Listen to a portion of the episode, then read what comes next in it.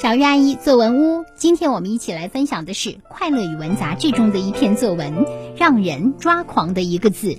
小作者呢是来自福建省连江县教师进修学校第三附属小学五年级的张慧琳，指导老师姚朝向。天啊，有一个字，妹妹为了认识它，差点发疯了。这到底是什么字呢？这天，读一年级的妹妹拿了一本书，东跑西跑。我觉得很奇怪，便上前问道：“干什么呢？”妹妹停下脚步，指着书中的一个字问：“姐姐，这个字怎么读？”我看了一眼，啥？啥什么字？就这个字，这个字念啥？妹妹有些不耐烦地说。我耐着性子重复了一遍：“啥？”妹妹撅着小嘴，生气道。不懂就算了，还装我问别人去。说完，他转身走了。我知道他误解了，就在背后念“读啥”。妹妹转头瞪了我一眼，气呼呼的跑向厨房。妈妈正在厨房炒菜，妹妹跑过去问：“妈，这个字怎么读？”妈妈看了一眼，啥？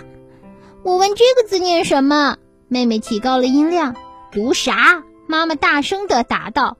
他还以为妹妹没听见，妹妹一听，脸红的都和猴子屁股有一比了，大声喊道：“我问你读啥？你干嘛也问我？”妈妈无奈地说：“啥？读啥？知道了吧？”妹妹听了，气呼呼的转身走出厨房，正巧奶奶迎面走来，妹妹拿着书问奶奶，奶奶看了一眼说：“这次读啥呀？”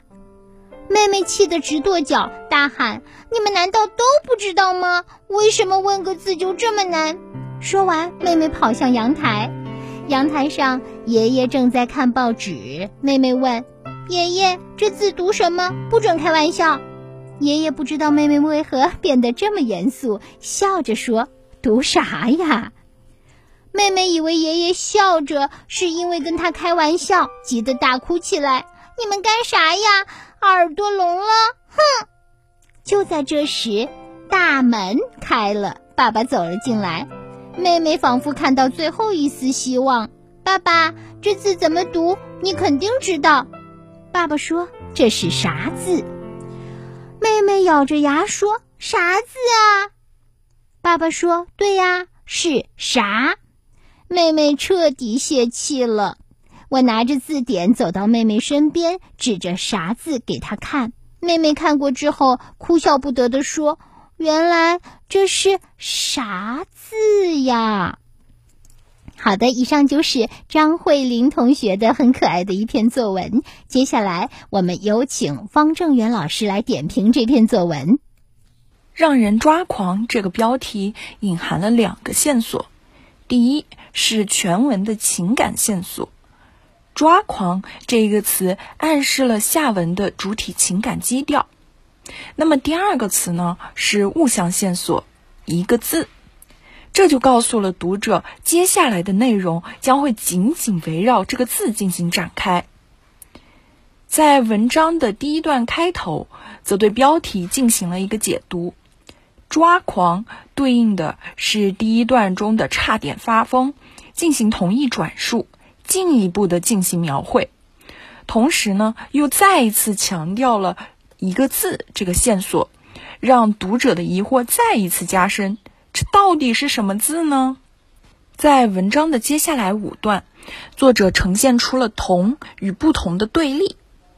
作者写出了妹妹面对不同的家人提出的同一个问题时候的相同情景，即妹妹好奇的问：“这是个什么字呀？”家人们默契的回答：“这读啥？”这一部分内容紧紧扣住了一个字这条线索。之后呢，写到妹妹听到答案后不同的反应，从听到姐姐回答时候的这种不耐烦，到听到妈妈回答之后脸红的跟猴屁股有的一比，以及到听到奶奶回答时候的这种暴跳如雷。再到听到爷爷回答时候的急切大哭，到爸爸回答时候的彻底泄泄气，以及到最后揭晓谜底时候的哭笑不得，整个情绪的变化紧紧扣住了“令人抓狂”这四个字，整条情绪线索跌宕起伏，表达也是十分的连贯，十分的顺畅，也能够推动读者的内心跟着妹妹从疑惑到委屈到气愤，最后到急切愤怒、泄气、沮丧。当然呢。作者在文章当中也悄悄地告诉了读者们，这个字到底是什么。